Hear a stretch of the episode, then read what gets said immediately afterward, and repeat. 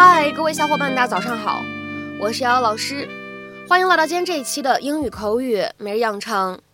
在今天这一期节目当中呢，我们一起来学习一下这样一句话。那么它呢，依旧是来自于《绝望的主妇》第一季第二十二集。那么首先的话呢，先请各位同学来听一下。This is your last chance to redeem yourself. This is your last chance to redeem yourself. 这是你证明自己的最后机会了。This is your last chance to redeem yourself. This is your last chance to redeem yourself. 那么在这样一段话当中呢，有什么样的发音技巧呢？在整句话的一开头，this is 放在一起的话呢，会有一个非常自然的连读。我们呢可以读成是 this is，this is，this is。然后呢，有两个单词，注意一下它们的英式发音和美式发音呢，区别会比较大一些。一个是 lost last，last，还有一个是 chance，chance。Well, let's see. I've beaten you at bridge and mahjong and hearts. This is your last chance to redeem yourself. Stop it! You're gonna make me laugh. 今天这期节目当中呢，我们来学习一个非常简单的短语，redeem oneself。redeem 这个单词呢挺有意思的，它的拼写是 r e d e e m。那我们来看一看这样一个单词，它所对应的英文解释 ：to make something or someone seem less bad，让某个东西或者某个人呢看起来不那么差劲。那么在英文当中，什么叫做 redeem oneself？英文解释说的非常的清楚，一起来看一下。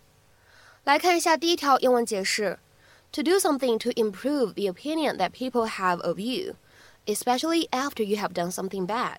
下面呢，再来看一下第二条英文解释：To do something good because you have behaved badly, So that people will think you are a good person again。在你做了一些不好的事情以后，做一些别的好事儿，以此来重新挽回声誉，让别人认为你还是一个好人。下面呢，我们来看一些例子，感受一下这样一个短语 “redeem oneself” 它的用法和意义。第一个例子。He has a chance to redeem himself after last week's mistakes. 在上周犯了错以后呢，他现在有一个机会挽回自己的形象。He has a chance to redeem himself after last week's mistakes. 下面呢，再来看一下第二个例子。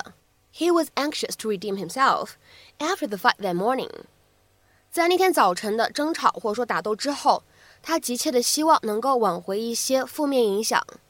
就说，能够去挽回一下自己在别人心目当中的形象，这样的意思。He was anxious to redeem himself after the fight that morning。再来看一下下面这样一个例子 ：He was an hour late, but he redeemed himself in her eyes by giving her a huge bunch of flowers。他迟到了一个小时，但是他准备了一大束花，挽回了自己在他眼中的形象。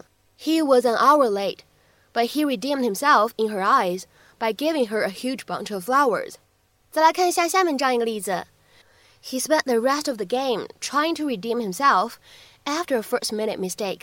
在整场比赛余下的时间里，他都在尽力弥补开局时的失误。He spent the rest of the game trying to redeem himself after a first-minute mistake。下面呢，来看一下这样一个例子：Matt's grades were not great at the beginning of the semester but he's totally redeemed himself and gotten A's on every test since.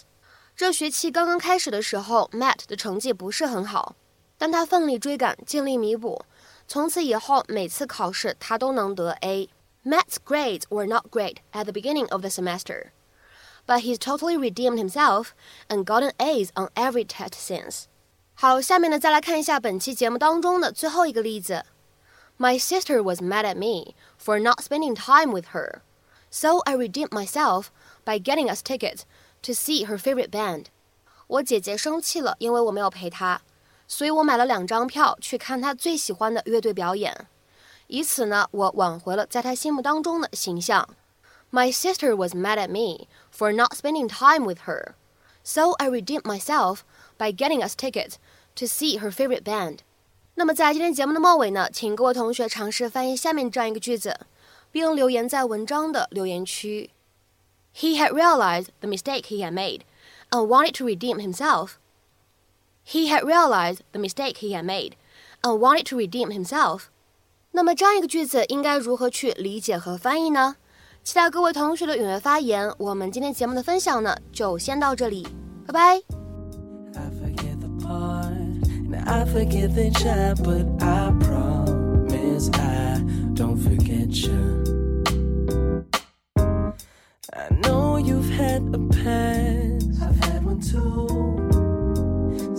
on since the beginning. All these stupid fellas playing with your mind, playing with your soul, made you lose your hope.